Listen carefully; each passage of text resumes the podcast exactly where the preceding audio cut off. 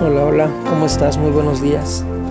Bienvenido al día 30 de esta campaña 50 días confiando plenamente en Dios. Espero en el Señor que este devocional que vamos a estar escuchando en este momento sea de bendición a tu vida. El título de, este, de esta mañana es El Espíritu de Dios derribará murallas. La Biblia dice en Hebreos 11:30, por la fe cayeron los muros de Jericó después de rodearlos siete días. Y la verdad es de que mira, el Espíritu de Dios es poderoso para derribar las murallas que te impiden vivir con paz.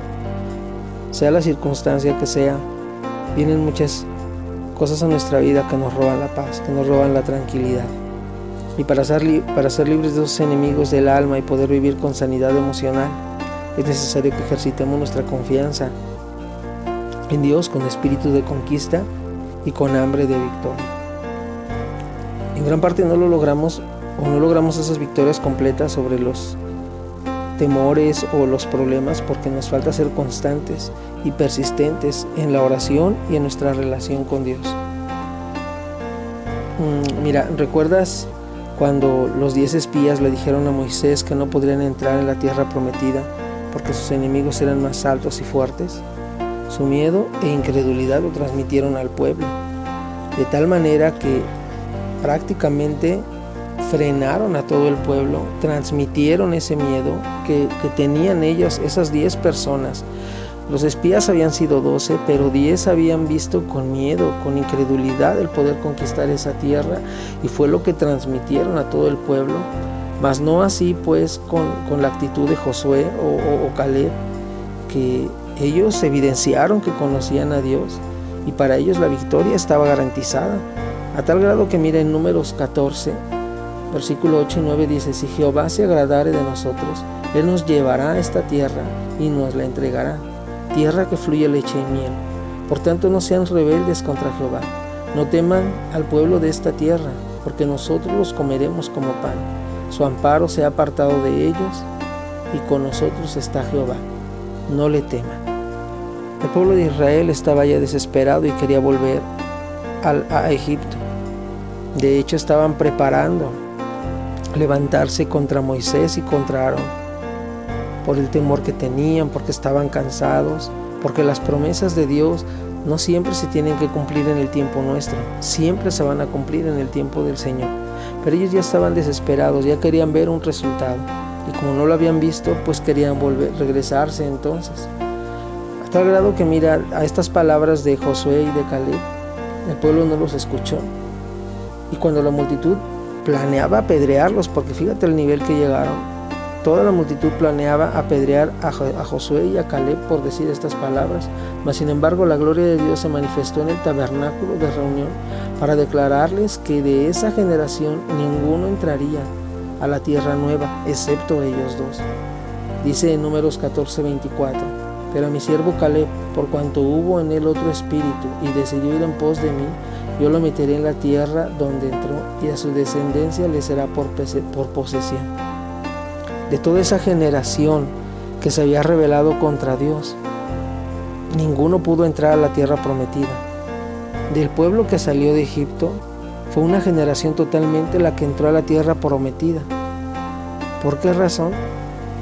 Porque se habían rebelado contra Dios. No significa que Dios no haya querido bendecir a ese pueblo la limitante a las bendiciones, a la tierra prometida, se la puso la gente misma cuando levantó murallas. Cuando levantó murallas de temor, de miedo, de desesperación, de angustia, de ansiedad. No permitieron que Dios derribara esas murallas, a excepción, mira, de Caleb y de Josué. Ellos también vieron en la tierra prometida cuando fueron a espiar cómo era la tierra. También vieron gigantes, también vieron que eran ciudades fortificadas, pero también sabían que Dios iba con ellos.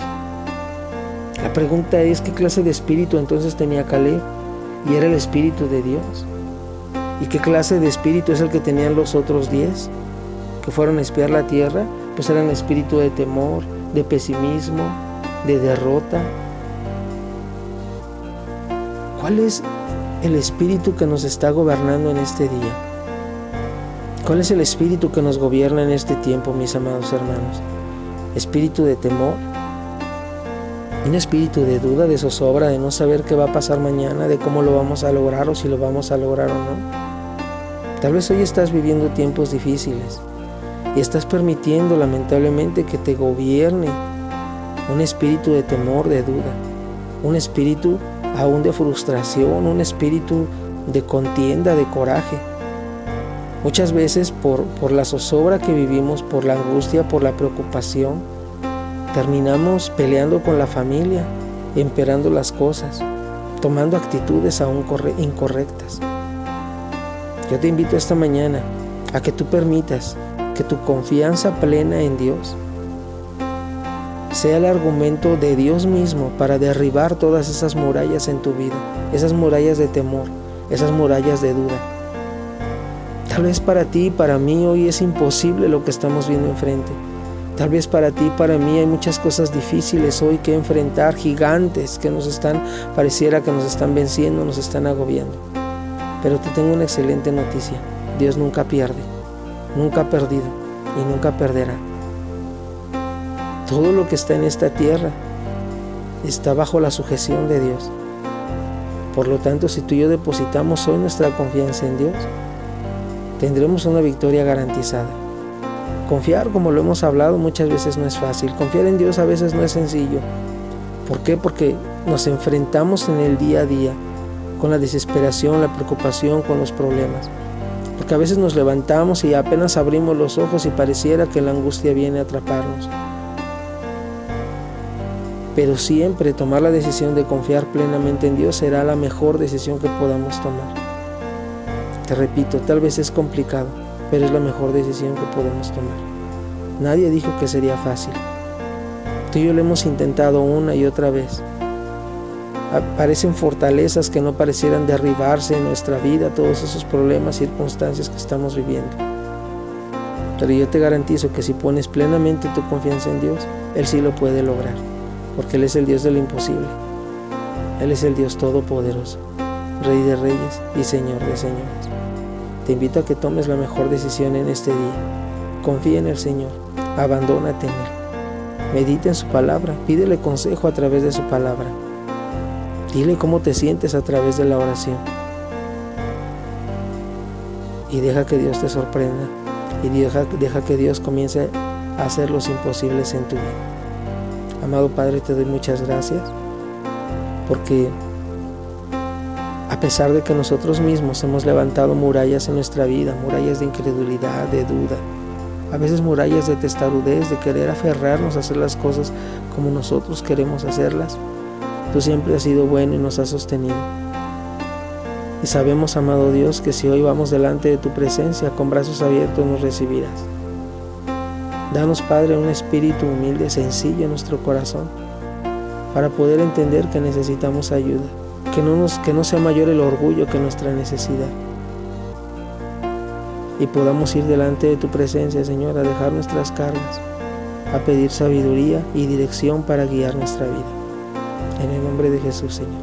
Amén. Ánimo familia, nos vemos el día de mañana. Dios te bendiga.